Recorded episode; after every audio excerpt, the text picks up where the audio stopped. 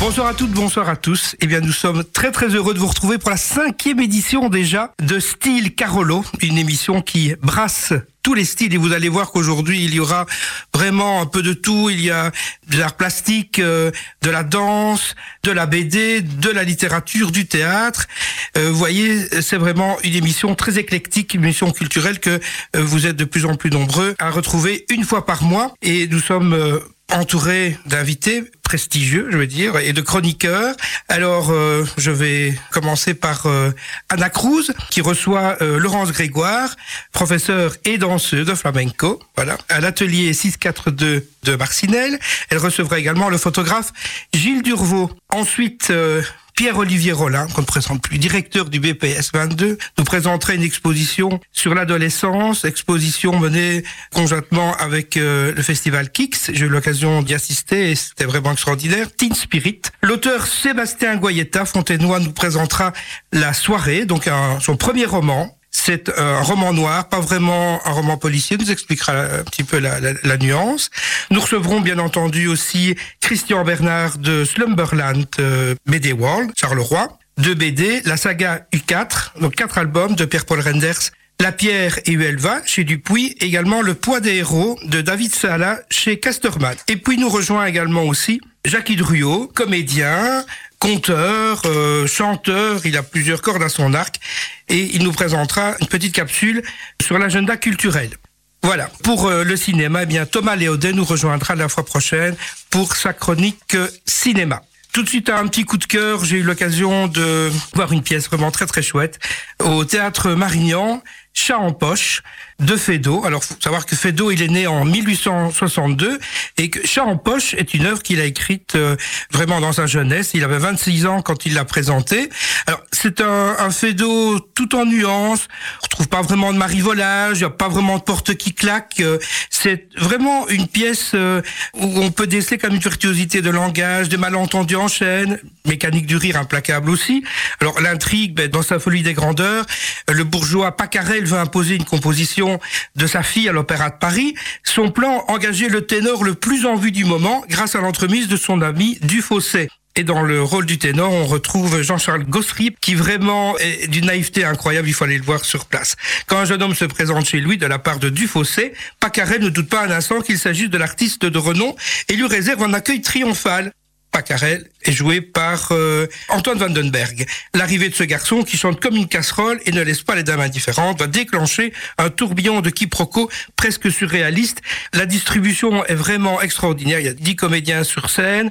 Il y a Antoine, il y a Michel Verkamen, euh, Evelyne Delfos, notre euh, échevine Alicia Mona rempile pour la seconde fois dans la saison. Et puis aussi, on retrouve un jeune qui a beaucoup de talent, euh, qui vient du théâtre wallon, qui s'appelle Wesley Mayence. Et je vous invite à aller voir cette pièce au théâtre Marignan. Eh bien, nous marquons une première pause avant de donner la parole à Anna Cruz, qui nous parlera donc de danse flamenco avec son invité.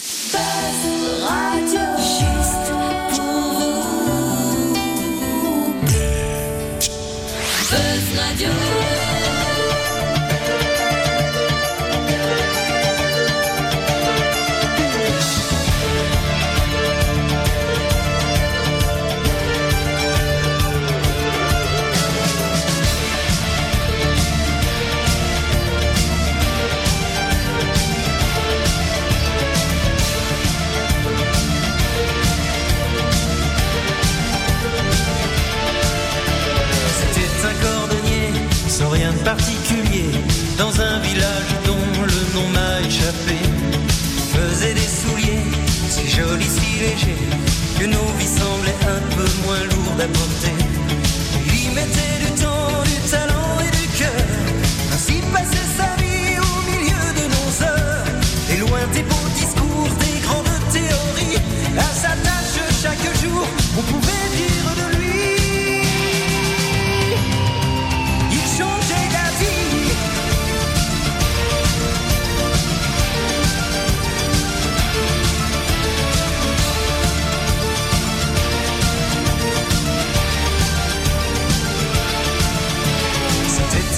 Un simple professeur qui pensait que savoir était un grand trésor. Tous les moins que rien, n'avait pour s'en sortir que l'école et le droit qu'à chacun de s'instruire. Il y mettait du temps, du talent et du cœur. Ainsi passait sa vie au milieu de nos heures.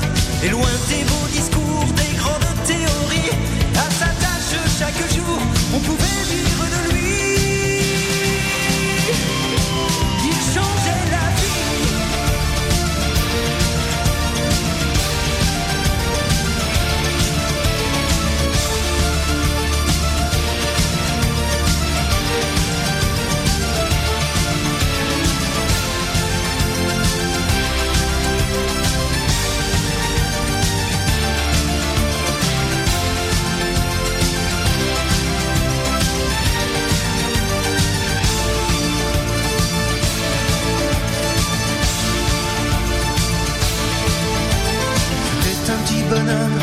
qu'un tout petit bonhomme, malhabile et rêveur, un peu loupé en somme, se croyait inutile, banni des autres hommes.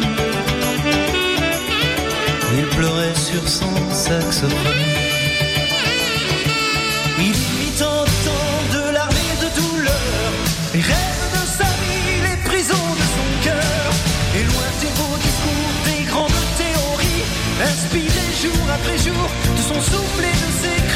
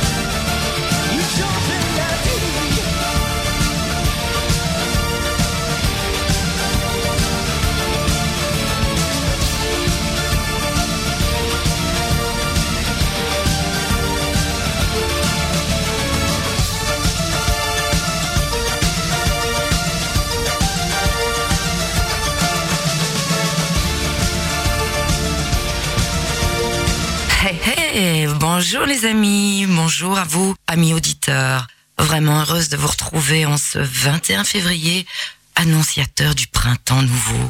J'ai aujourd'hui rameuté tout ce que Charleroi me comptait d'amis bourrés de talent pour vous donner l'envie de bouger, de quitter vos pénates qui puent l'hiver et les privations.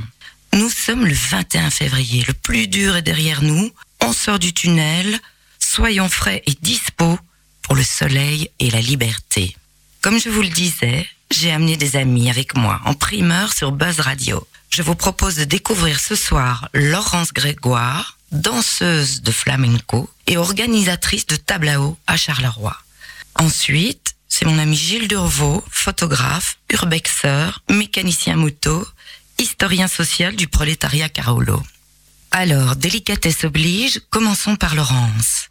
Ah, Laurence, si vous pouviez la voir, vous me diriez que Laurence ressemble à une ondine scandinave. Pourtant, la nature lui a greffé un cœur qui bat au rythme de l'Andalousie. Danseuse de flamenco depuis une quinzaine d'années, professeure de danse, Laurence a depuis peu ouvert sa propre salle de danse à Marcinelle, rue de l'Estienne, l'atelier 642. Vas-y Laurence, dis-nous en plus sur la passion qui t'anime. Alors bonjour euh, Anna et bonjour à vous tous qui êtes autour de moi. Et merci aussi de m'avoir convié à partager ce moment avec vous. Mon histoire, elle est assez particulière, à savoir que moi, je suis issue d'une famille de, musiciens.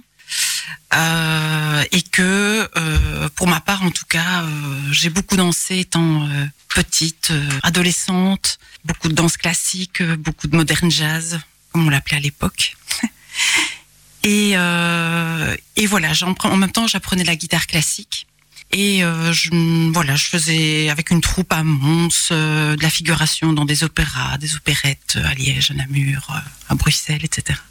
Et donc voilà, j'ai toujours beaucoup dansé. euh, et puis euh, à un moment, j'ai rejoint Charleroi pour des raisons familiales et professionnelles. Et euh, j'ai poussé, voilà, je cherchais une discipline qui soit forte après avoir eu de gros soucis de santé, en me disant, mais voilà, je, je cherche quelque chose de, de puissant, Je ne savais pas vraiment vers, quelle direction aller. Toujours est-il qu'en explorant, je suis arrivée euh, au centre culturel de Gilly, euh, qui était le sein de la communauté espagnole. Euh, et là, j'ai poussé une porte magnifique. Et je me suis dit, je n'en sortirai pas. J'ai rencontré des gens fabuleux, des professeurs exceptionnels, une troupe magnifique pour laquelle je me suis vraiment battue afin de la rejoindre et de faire pas mal de spectacles et de gagner pas mal de concours. Et ma conviction était si forte qu'à un moment, j'ai eu l'occasion de, racheter cette salle de danse il y a cinq ans à Marcinelle. Et voilà, donc pour accueillir cette troupe, et puis à un moment, ben voilà, les choses bougent, les choses avancent, et euh, et je me suis dit, euh, voilà, je continue à travailler, moi je continue à apprendre, euh, donc je reçois des professeurs, euh, je, je, vais toujours travailler à Bruxelles, je continue à être écolée. J'avais vraiment envie de partager cette passion beaucoup de, de manière beaucoup plus large, étant donné que elle me touchait énormément et que je voulais vraiment que, que ce soit des moments qui ne soient pas uniquement euh, tournés vers moi, mais que simplement je puisse euh, faire découvrir cet art à, à d'autres personnes et en tout cas à mes amis, ma famille et, et un environnement un peu plus large. Est-ce que tu peux nous expliquer pour les gens qui ne connaissent pas et beaucoup de gens connaissent, mais de manière euh, très superficielle. C'est quoi pour toi le flamenco, Laurence? Alors, ce qu'est le flamenco pour moi, c'est euh, tout d'abord, si je dois répondre de manière très personnelle, c'était une, une, une, façon de combiner, en tout cas, euh, l'amour de la guitare et l'amour de la danse. Ça, c'est tout à fait personnel. Alors après, c'est rentrer, euh, apprendre à connaître le flamenco et rentrer dedans, c'est vraiment aussi explorer euh, des rythmiques qui sont tout à fait différentes que celles qu'on a dans l'oreille occidentale et, euh, et c'est vraiment une vibration qui est intense. C'est à la fois donc apprendre à digérer ce qu'on appelle ces compas, ces rythmiques bien particulières, mais c'est aussi arriver euh, à exprimer euh, vraiment de la joie, de la force, de la tristesse, et donc tout ça par passe évidemment par les textes qui sont déclamés, chantés dans la musique. Euh, c'est aussi euh, une façon de, de déployer une forme de grâce, euh, une grâce du corps, une grâce de l'âme. et voilà, de connaître aussi des personnes tout à fait, des, talents extraordinaires. Qui sont ou locaux ou, ou, ou, pas, mais enfin, voilà, de, de rentrer, de, de, partager tout ça. Quoi. On va en parler puisque tu as des, des acolytes, des complices euh, exceptionnels. Hein autant que, absolument oui oui oui donc on est on a déjà fait à l'atelier euh, cinq tables à eau donc ça veut dire euh, des concerts de flamenco où je convie j'invite euh, vraiment des artistes professionnels qui sont ou de mes professeurs ou des amis ou des gens avec qui euh, j'ai fait une partie de chemin euh, donc on a tu peux nous donner leur nom? Oui, euh, ben je vais pas retracer en toute la toute la liste des précédents, mais en tout cas, on a remis euh, aujourd'hui, en tout cas, un tableau en place pour la date du 18 mars 2022, où on accueillera Esteban Murillo, qui est vraiment notre chanteur local, mais qui a maintenant une carrière internationale. Esteban Murillo, c'est ça. Antonio Paz, qui sera aussi au chant, donc ils seront deux chanteurs. Saïdja La Zambra, qui est une très très belle danseuse gantoise et José Luis Dominguez, un guitariste euh, magnifique aussi. Voilà, il y aura encore un tableau prévu mi-mai, mais j'attends la date euh, de l'artiste principale qui s'appelle Cristina Aguilera, qui vient de Madrid. Euh, mais voilà, on attend une petite confirmation d'agenda pour la mi-mai.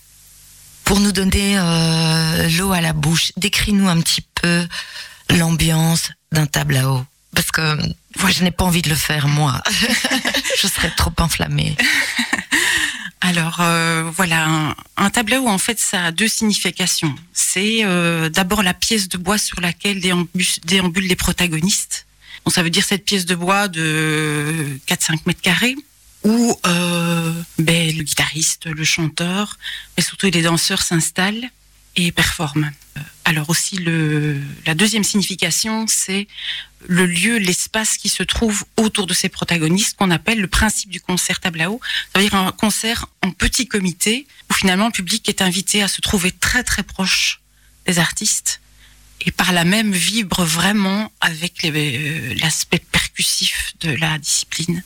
Et donc en fait, euh, on est tout à fait emmené, on est tout à fait euh, avec eux, euh, c'est-à-dire qu'on ne les voit pas sur une scène de loin, ce qui donne un, aspect tout, un, un aspect tout à fait touchant, où ça hérisse vraiment les poils, les bras, parce que on peut pas faire autrement, même si on connaît pas le flamenco, on ne peut pas faire autrement que de vibrer, que de vibrer et de et de rentrer dans ces envolées ou ces silences, parce qu'ils parlent aussi évidemment beaucoup. Euh, et donc euh, toutes ces déclinaisons de la musique euh, et, et, et, du bruit des pas, c'est ça, du bruit des pas, de la, de la, percussion et, et puis aussi du temps qui est donné au silence et tout et puis toute cette montée en puissance où finalement même le, le public vibre tellement que je l'ai je l'ai aussi retrouvé debout dans des euphories presque. On finit tous debout. En fait, c'est les tables à eau chez toi, c'est comme euh, une grande roue euh, émotionnelle. On passe du, presque du rire aux larmes en permanence. Oui, tout Tellement à fait. c'est touchant. C'est touchant, c'est ça, voilà. Et, euh, et, je pense que voilà, je n'ai eu en fait que des que des retours euh, absolument positifs euh, de la formule et, et je dirais euh, voilà, j'ai même presque plus en parler parce que les gens euh, les gens qui ont déjà vu ça ou qui ont entendu parler sont vraiment sont restés vraiment subjugués. Et ben voilà, ça me ça me donnait vraiment beaucoup de plaisir en retour et ça m'invite vraiment à booster davantage. Oui, ce qu'il faut savoir, c'est que les tables à eau sont, des tables à eau sont régulièrement organisées à Bruxelles, dans les Flandres et euh, à Charleroi, en Wallonie. Je pense que tu es la première. Oui, c'est ça. En fait, donc ça, la formule existe à Bruxelles. En Flandre, effectivement, euh, je dirais quelque part, ils ont un côté un peu plus avant-gardiste sur la chose. Le problème, c'est qu'on considère très très fort encore le flamenco dans ses vieux critères et, ses vieilles robes à pois et castagnettes. Et donc, on a le cliché, effectivement, terriblement touristique de la... Il y a le flamenco folklorique et puis euh, le flamenco que vous pratiquez ah, avec euh, oui. tes complices, c'est du grand art, quoi. Oui, tout à fait. L'un n'empêche pas l'autre. Hein, on peut prendre du plaisir à aller euh, à faire la fête ensemble et, et mettre sa, belle, sa jolie robe. Maintenant, moi, j'ai vraiment une tendance à, à vouloir montrer effectivement que ce n'est pas que ça et qu'il y a vraiment toutes les trois quarts de la discipline qui sont vraiment euh, axés sur autre chose et euh, on travaille dans du tout simple, dans des, des choses très près du corps. Euh, et voilà, ce qui est important, c'est pas de mettre en avant la robe, c'est aussi de surtout de mettre en avant euh, sa passion, son cœur et la façon dont on vivra avec tout ça. Merci Laurence, ça donne vraiment envie d'aller vous retrouver. Est-ce que tu peux nous rappeler les dates, Le les prochain- heures, oui, oui. ton numéro de téléphone, où on peut réserver? Tout à fait. Donc le prochain tableau, il est prévu le 18 mars. C'est un vendredi soir à 20h. Donc je vous ai cité les artistes tout à l'heure, mais je recite en tout cas Esteban Murillo, Antonio Paz, Zadia La Zambra et José Luis Dominguez. Et donc il y en aura un deuxième mi-mai. Donc je vous invite à suivre l'actualité de la page Facebook Atelier 642 ou éventuellement la mienne, donc Laurence Grégoire. Vous pouvez me contacter donc au 0485 446 992 et éventuellement, euh, bah voilà, sur les visuels, sur les folders ou sur les événements créés sur Facebook, vous trouverez aussi mon adresse mail qui est assez compliquée, donc je vais pas m'acharner à vous la dicter. Merci Laurence. Buzz Radio.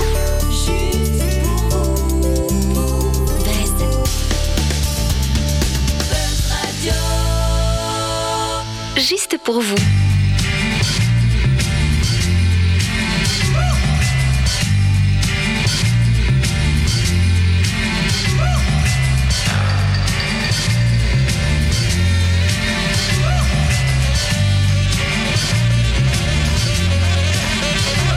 Le vent souffle en Arizona, un état d'Amérique dans lequel Arizona, cowboy dingue, du bang bang, du flingue, de l'arme, du cheval et de quoi faire la bringue, poursuivi par Smith et Wesson. Colt, Beringer, Winchester et Remington, il erre dans les plaines, fier, solitaire, son cheval et son partenaire. Parfois, il rencontre des Indiens, mais la rue est vers l'or et son seul dessin. Sa vie suit un cours que l'on connaît par cœur.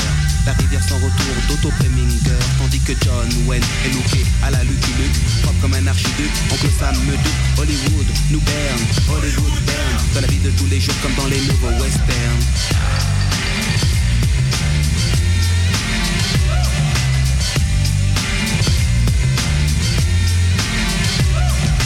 Gare au favoris. Megara Gary Cooper, le western moderne est installé dans le secteur quand la ville dort. Les trains ne sifflent pas, les sept mercenaires n'ont pas l'once d'un combat. Harry, désormais est proche de Gare de l'Est. Il souhaite des époques les lieux pour un nouveau Far West.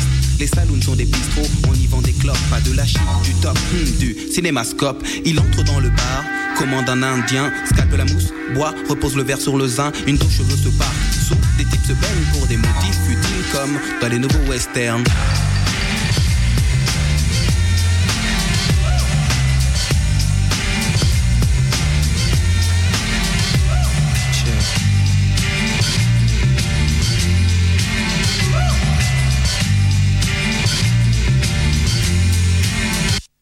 Les têtes sont une sorte de multinationale, elle exporte le western et son modèle féodal, dicte le bien le mal, le Luke et les Dalton sont camouflés en Paul Smith et Weston.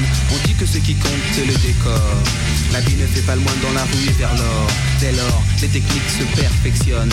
La carte à puce remplace le Remington. Mais Harry, à Paris, n'a pas eu de chance. On le stoppe sur le périph' avec sa diligence. Puis on le place à freine pour que freine le freine. Victime des directives de ce que l'on appelle le nouveau western. Le nouveau western.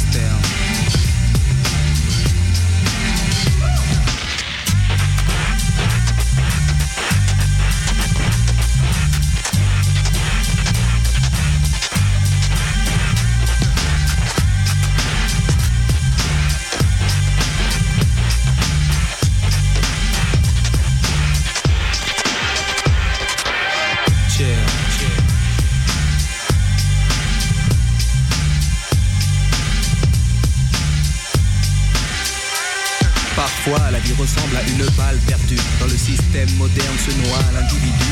Pour rester lucide, il s'abreuvait de brandy. Désormais, on brandit téléchité baby. Ou blanche et la chevauchée fantastique. Toujours à contre-jour, c'est bien moins héroïque. Dans le monde du rêve, on termine par un happy end.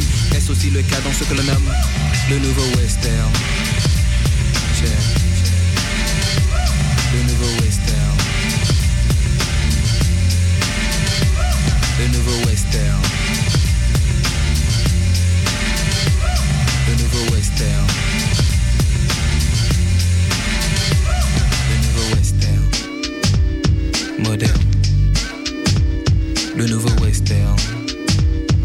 Moderne.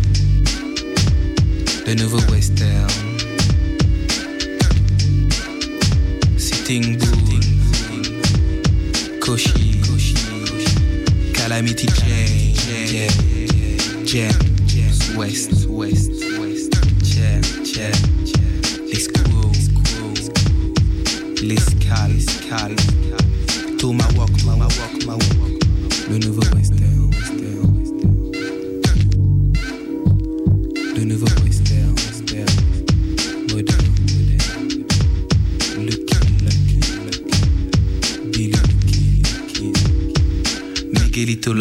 Loveless. Miguelito Loveless. Loveless. Loveless. Buzz Radio,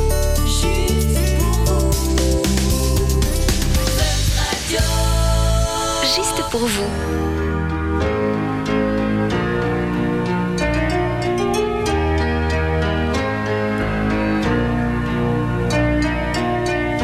Le jour s'est levé sur une étrange idée. Je crois que j'ai rêvé que ce soir je mourrais. Le jour s'est levé, plein de perplexité. Si ce n'était pas un rêve qui faille s'en aller,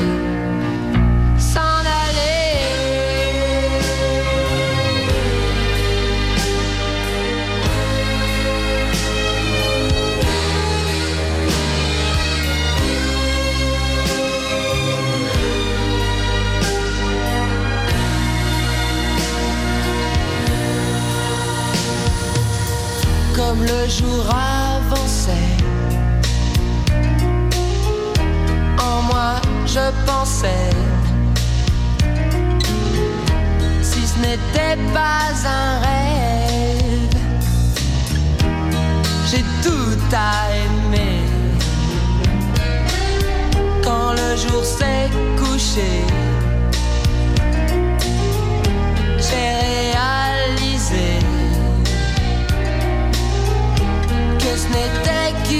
qu'une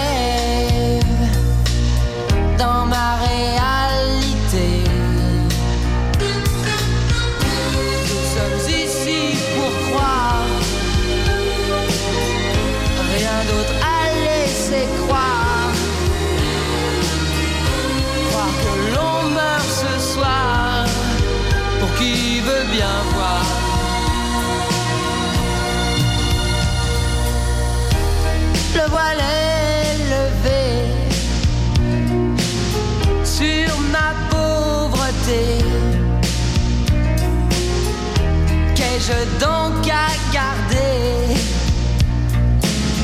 qui ne sera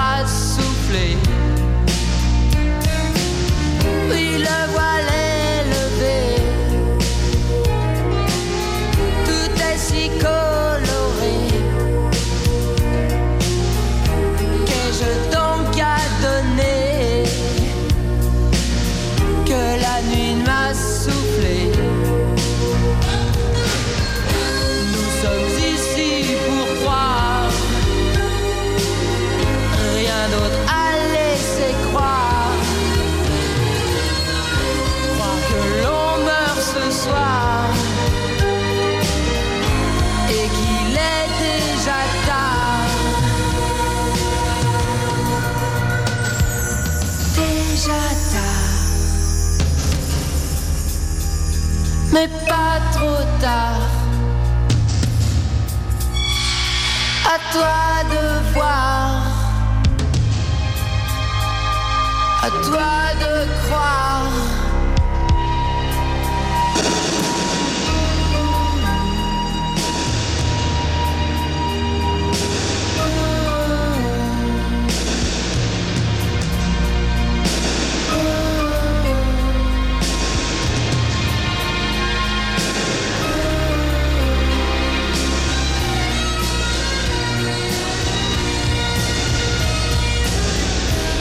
Jour s'est levé sur cette étrange idée. La vie n'est qu'une journée et la mort qu'une nuit.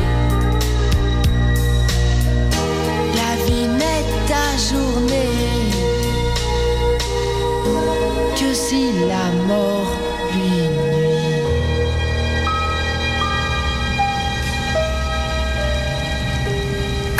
Loups, mon deuxième plan pour euh, occuper vos après-midi euh, printanières, c'est euh, Monsieur Durvaux, Gilou pour les intimes, photographe depuis des temps immémoriaux, précurseur de l'urbex en Belgique.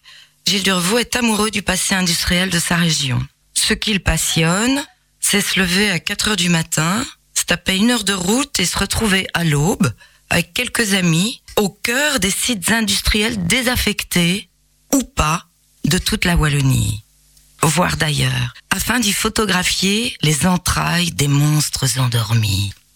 Il les connaît tous. Il est capable de vous identifier tous les hauts fourneaux, toutes les aciéries, toutes les verreries, toutes les manufactures abandonnées de toute la Wallonie, de la Sambre jusqu'à la Meuse, parfois même jusqu'à l'Escaut. Mais là, c'est plus la Wallonie, c'est Bruxelles. Alors, euh, Gilles, tu as un nouveau projet photographique euh, à nous proposer. Quel est-il? En fait, euh, j'ai deux projets photographiques exactement. Donc, j'ai d'abord une session de cours que je compte donner à partir du 1er mars au Centre culturel de Pontacelle jusqu'au mois de juin. Et donc, ça se déroulera le mardi de 18h à 20h, un mardi sur deux chaque mois jusqu'au mois de juin. Donc, de mars à juin. D'accord.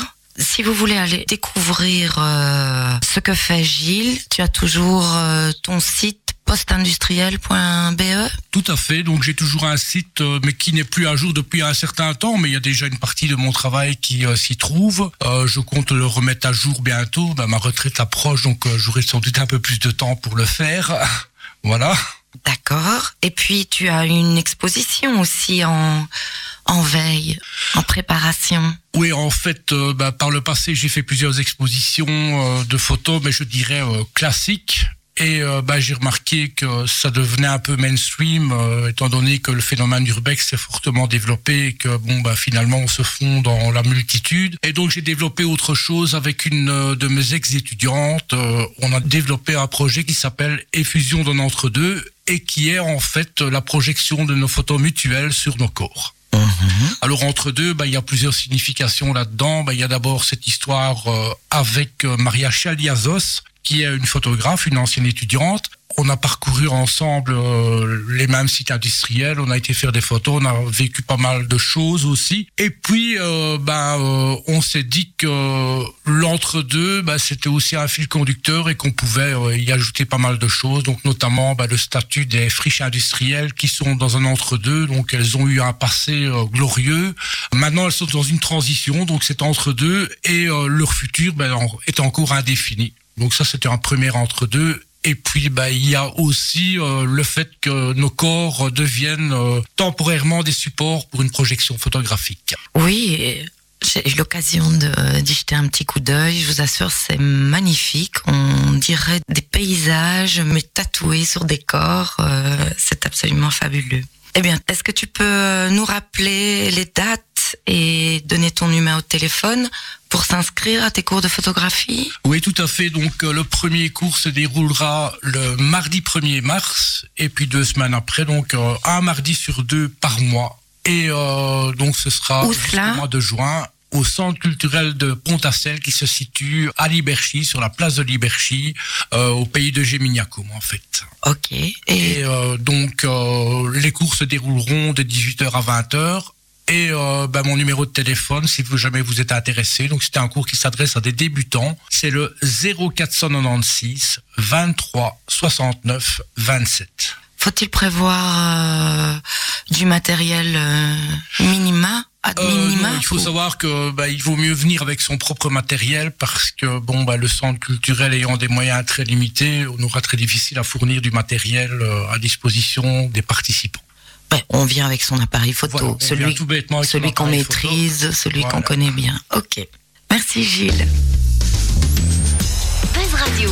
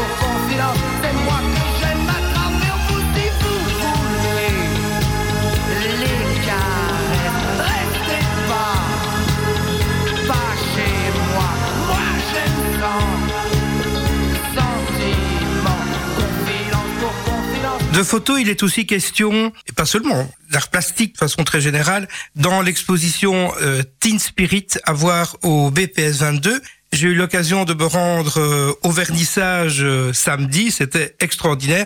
Je suis enseignant et j'avais l'impression de me retrouver à l'école quand j'ai vu le nombre d'ados qui s'y trouvaient, il y avait des jeunes de la CJ Labroc, il y avait des jeunes aussi de Marchaine d'Auchery, parce que Pierre-Olivier, Pierrot, peut dire Pierrot, peut dire les deux, voilà. C'est une exposition vraiment qui est tournée sur la jeunesse en partenariat avec le festival Kix. Et je dois dire que je vous ai vu pour la première fois avec Jean-Michel Van Eden et toi-même. Je trouvais que c'était un partenariat extraordinaire. Est-ce que c'est un, un, partenariat qui a été long à mettre en place? Comment ça s'est passé avec le festival Kix avec Jean-Michel Van Den Eyden ah ben avec Jean-Michel Van Den Eyde, on s'entend très bien. On est quand même des, on a appris à se connaître à travers nos réalisations mutuelles et on est, je pense, vraiment devenus des amis. J'ai énormément de respect pour ce qu'il fait au théâtre de l'Ancre. Ça fait un moment qu'on s'était dit, euh, il faudrait profiter du festival Kix, Regard sur la jeunesse, pour faire une programmation au BPS 22 qui sera en rapport avec la jeunesse. Et puis euh, ma collaboratrice Nancy Cazieles m'a proposé il y a maintenant deux trois ans cette expo sur l'adolescence, adolescence et art contemporain, la manière de l'appréhender. Et on s'est dit qu'on ne pouvait pas ne pas faire ça en partenariat avec euh, avec le festival Kix et l'Ancre. Et c'est comme ça qu'on a fait un week-end commun sous le nom euh, de Kick Spirit. Kick Spirit. Vous allez Kick pérenniser Spirit. cette collaboration ou à l'avenir, est-ce qu'on aura Ben, on va voir oui, ensemble. On est en tout cas très content de l'ouverture. Ça a super bien marché. On va voir un petit peu comment les publics vont se partager parce qu'on sait quand même que dans le domaine culturel, les publics ne circulent pas nécessairement d'une zone à l'autre ou très peu hein, par rapport. Euh, et puis on va un peu faire le bilan et on regardera s'il y a, s'il y a trou- moyen de trouver d'autres formes de collaboration. Alors parlons des œuvres, des artistes. Une trentaine d'artistes. euh, où êtes-vous allé les chercher? Bon, il y en a un qui a travaillé avec des jeunes de Charleroi, Vincent Beckman. euh, vous pouvez nous en dire un peu plus? Ben, C'est un peu compliqué pour moi de répondre, puisque comme je dis, la responsable de l'exposition, c'est ma collaboratrice euh, Nancy Casieles, qui est par ailleurs une grande adepte du flamenco, qu'elle pratique elle-même régulièrement. Donc c'est elle qui a fait ses choix, elle a quand même beaucoup travaillé, mais elle voulait, euh, et ça je pense que elle avait tout à fait raison, c'est qu'il y a vraiment un ancrage local, parce qu'il y a énormément de jeunes à Charleroi, et elle a voulu faire effectivement un travail avec Vincent Beckman, qui a travaillé avec beaucoup de jeunes, de, avec des jeunes du SPPJ René Tone, avec les jeunes de différents ateliers de lutter, avec euh, et c'est un peu comme ça qu'on s'est dit, pour le festival d'ouverture, pour le, le week-end d'ouverture, puisqu'on peut officiellement pas faire de vernissage, hein, on va inviter les jeunes à, qui font du rap, etc., à venir se produire sur scène. Et pour la plupart d'entre eux, c'était la première fois. C'était la première fois parce que certains n'ont pas l'habitude d'aller dans des musées, tout simplement. C'est pas nécessairement leur univers. Je veux dire, c'était une découverte. Donc c'était aussi de les emmener dans un lieu culturel qu'ils ne connaissent peut-être pas. Tout à fait. Euh, c'est ça. ouais. On souhaitait vraiment qu'ils viennent. On a beaucoup parlé avec eux un petit peu de leurs prestations parce qu'ils étaient fort tendus au début. Puis ils sont Certains n'ont même pas pris la parole, certains ont été bloqués. J'ai assisté à ça sur un podium. Des jeunes, ça m'a- les mots ne leur venaient pas parce que c'est la première fois qu'on leur demandait de parler en public et c'était pas un exercice facile pour eux. C'est vrai que ouais. Non, Ah ouais. je pense que c'est un exercice Ah ouais. pour personne. Euh, la scène, ça reste difficile. Et je pense que s'il y a des artistes plasticiens, c'est justement parce qu'ils veulent pas être sur scène. Ils vont mettre leurs œuvres devant eux et se mettre derrière. Ah. Donc euh, je comprends que les jeunes aient eu un petit peu de mal, mais on s'est quand même tous détendus après et ils a un petit peu discuté. Euh, je trouvais que c'était formidable de, de me retrouver parmi euh, tous ces jeunes. J'ai une copine bruxelloise qui est passée et qui m'a dit, écoute, franchement, j'ai l'impression que je suis une vieille bourge. Parce que je me retrouve qu'avec des jeunes qui ont 15-16 ans, euh, et moi je suis là, à mon âge. Ouais. J'ai l'impression que je suis pas dans un musée, et ça je trouvais que c'est formidable. Alors, on associe ici Teen Spirit, l'exposition et l'art contemporain. C'est un art contemporain qui est quand même plus accessible que certaines expositions qui étaient réservées à des publics plus avertis. Ici, on, non? J'ai l'impression que c'est plus accessible. Disons Ouais. que euh, quand on parle d'adolescence, on passe toujours traditionnellement sur deux médiums, le cinéma, avec notamment les films de Larry Clark, et la photographie. Puisqu'évidemment, les adolescents font eux-mêmes énormément de photos. Euh, D'ailleurs, on a pu voir encore combien ils sont très dans l'auto-image et le self-media. Je pense qu'ils n'ont jamais fait autant de selfies de leur vie que durant ce week-end-là. Mais ma collaboratrice tenait vraiment à ce qu'on ne focalise pas là-dessus et qu'on rentre aussi dans la peinture, qu'on dans la sculpture, Sculpture, dans certaines plastique, formes d'installation Ah oui. parce que ben tous les artistes ont été à un moment adolescentes et il y en a qui ont choisi de reprendre cette période-là de leur vie pour la retravailler et en faire des pièces sans avoir une vision caricaturale. Il y avait des beaux côtés, il y avait parfois le sexe de rock and roll, il y avait des côtés un peu déprimants, des côtés euh, de vide et de glande absolue qui font aussi partie euh, de l'adolescence. Si tu devais retenir deux ou trois œuvres qui t'ont soit amusé, dérouté, surpris, est-ce que tu pourrais nous, dire ça? Ah, moi j'aime bien Ouais. Félix Louquet avec une vidéo avec les bagnoles euh, parce que Ouais. bah, l'adolescence c'est aussi le moment où on attend pour avoir son permis, on commence à piquer la voiture de ses parents quand ils sont pas là, euh, essayer de faire des petits tours en espérant que ça se passe bien et tenter de commencer à maîtriser le dérapage au frein à main. C'est à ce moment-là qu'on le fait. Après on sait le faire et on se dit que ça vaut pas la peine. c'est un peu con, mais à l'époque on le fait. Euh, ça c'est quand même, c'est, elle est vraiment bien. Puis il y a une superbe peinture de, de Christoph Schmidberger, un, un artiste autrichien qui peint de manière hyper réaliste. Et je suis certain que 90% des gens qui sont passés à côté ont cru que c'était une photo. Euh, Mais c'est ça, comme un euh, c'est incroyable. Ça, je pense que c'est des pièces euh, qui sont assez réussies.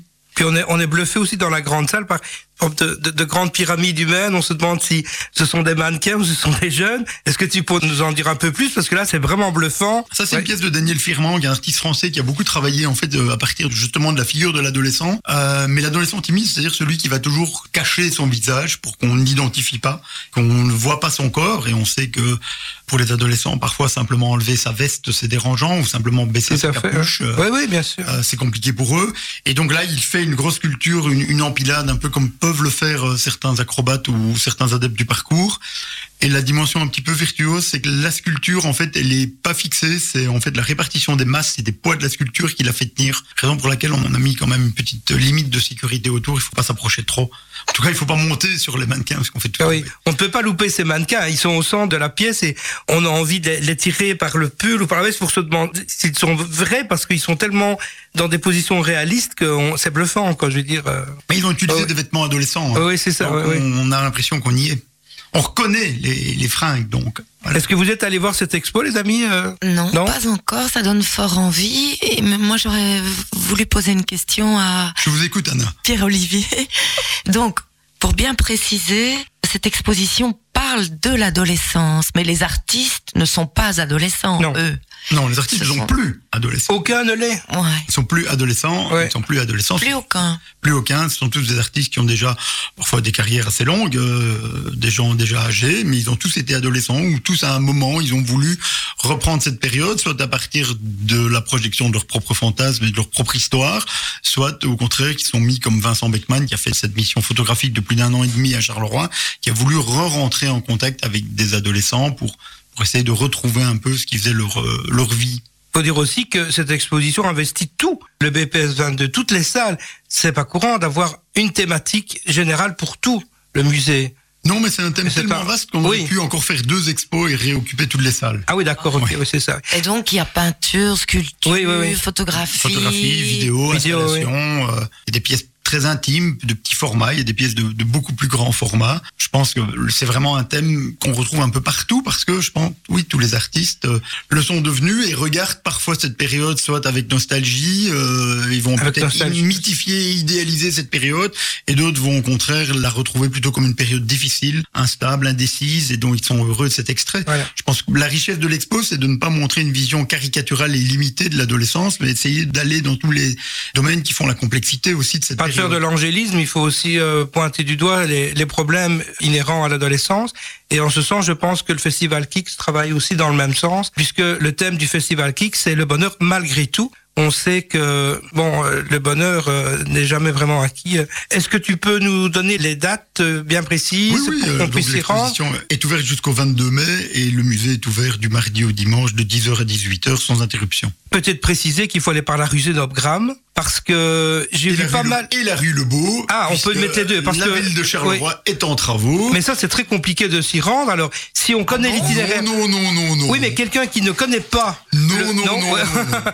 Je pense que oui, c'était comme. ouais, ouais. fléché tous Oui. les grillages des travaux et partout où vous circulez dans Charleroi-Nord, vous voyez des affichettes BPS 22, c'est Ah, d'accord, alors, ouais. Il suffit de les suivre. Donc, rue Zénobgram, ou. Rue Zénobgram et rue Lebeau, qui est la rue de l'université Ouais. qui conduit à la bibliothèque de l'université. C'est par là que l'accès se fait au musée. Par le chantier, on ne sait pas y aller. Euh, On ne peut pas Vous marcher. pouvez, euh, ouais. Mais alors, vous devez porter des chaussures de sécurité et un casque.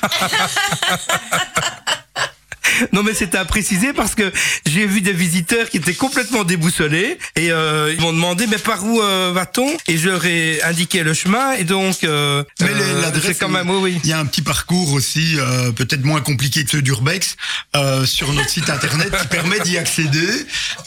Mais on sait aussi qu'une Ouais. société surinformée ne veut pas dire mieux informée. En tout cas, je peux dire que ça n'a pas freiné les, les visiteurs parce que vous étiez combien Allez, le, on peut pas le dire peut-être que les mesures Bah, sanitaires. pas relevé les comptes. plusieurs centaines, oui, oui, oui. euh, me suis Ah. un petit peu reposé. Je pense qu'on Un millier, non, c'est près ouais, peut-être entre 800. Je pense qu'on n'était pas loin de 900 1000, sur hein. Oui, c'est ça, ce qui est pas mal.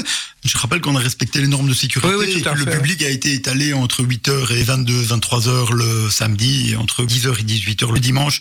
On a été tout à fait en règle par rapport aux directives impérieuses qui s'imposent à nous. Encore une Ouais. question, Pierre-Olivier. Vous travaillez avec euh, les écoles euh, Il y a des visites euh, qui sont organisées? Oui, voilà. En fait, maintenant, euh, les dernières décisions du Codeco nous réautorisent à Enfin. recevoir des écoles. Euh, donc, à partir de cette exposition, il est tout à fait possible.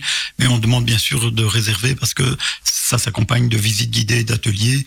Et ça, ça demande un petit peu de logistique. Mais les écoles sont évidemment les bienvenues. Rappelle-nous le numéro de téléphone où on peut réserver. 071 27 29 71 et évidemment notre site internet bps22.be E qui est accessible 24 heures sur 24. Eh bien, un grand merci. Nous marquons une pause musicale. Nous Avec pouvons plaisir. remercier Pierrot d'être euh, venu ici nous parler de, du PPS 22 et de cette exposition prestigieuse Teen Spirit menée, je le rappelle, avec le festival Kicks du Théâtre de l'Ancre. Merci.